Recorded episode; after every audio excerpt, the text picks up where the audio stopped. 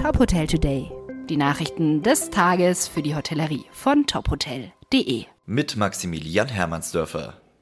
Nach dem Lockdown steigen zwar die Urlaubsbuchungen wieder an, das Personal im Gastgewerbe nimmt aber weiter ab.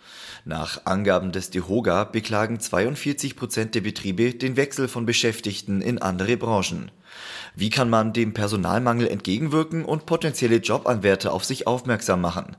Mit dieser Frage beschäftigt sich Florian Bär, Sales Director Germany von Planday.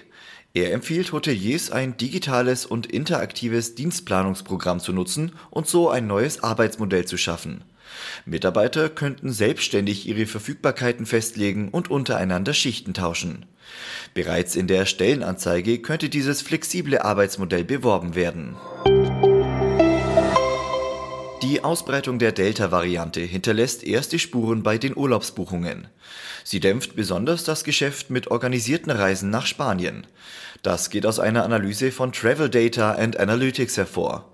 Demnach sank der Umsatzanteil ab dem 12. Juli auf 22 Prozent. Zuvor hatte er bei bis zu 40 Prozent gelegen. Das gesamte Ausmaß der Reisestornierungen werde sich erst mit den gesamten Juli-Zahlen zeigen, heißt es vom Unternehmen. Spanien gilt seit Freitag als Hochinzidenzgebiet.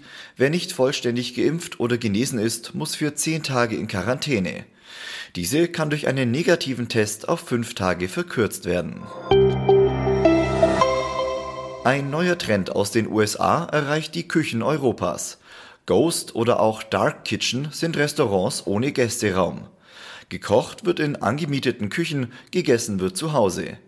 Eva Epphardt, Inhaberin des Restaurants Epphardt in der 100-Gulden-Mühle, gibt eine erste Einschätzung zu diesem Trend. Prinzipiell habe alles und jeder seine Daseinsberechtigung.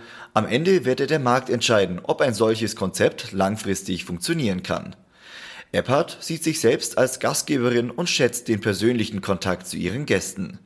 Ihr eigener Lieferservice während des Lockdowns sei nur eine Notlösung gewesen.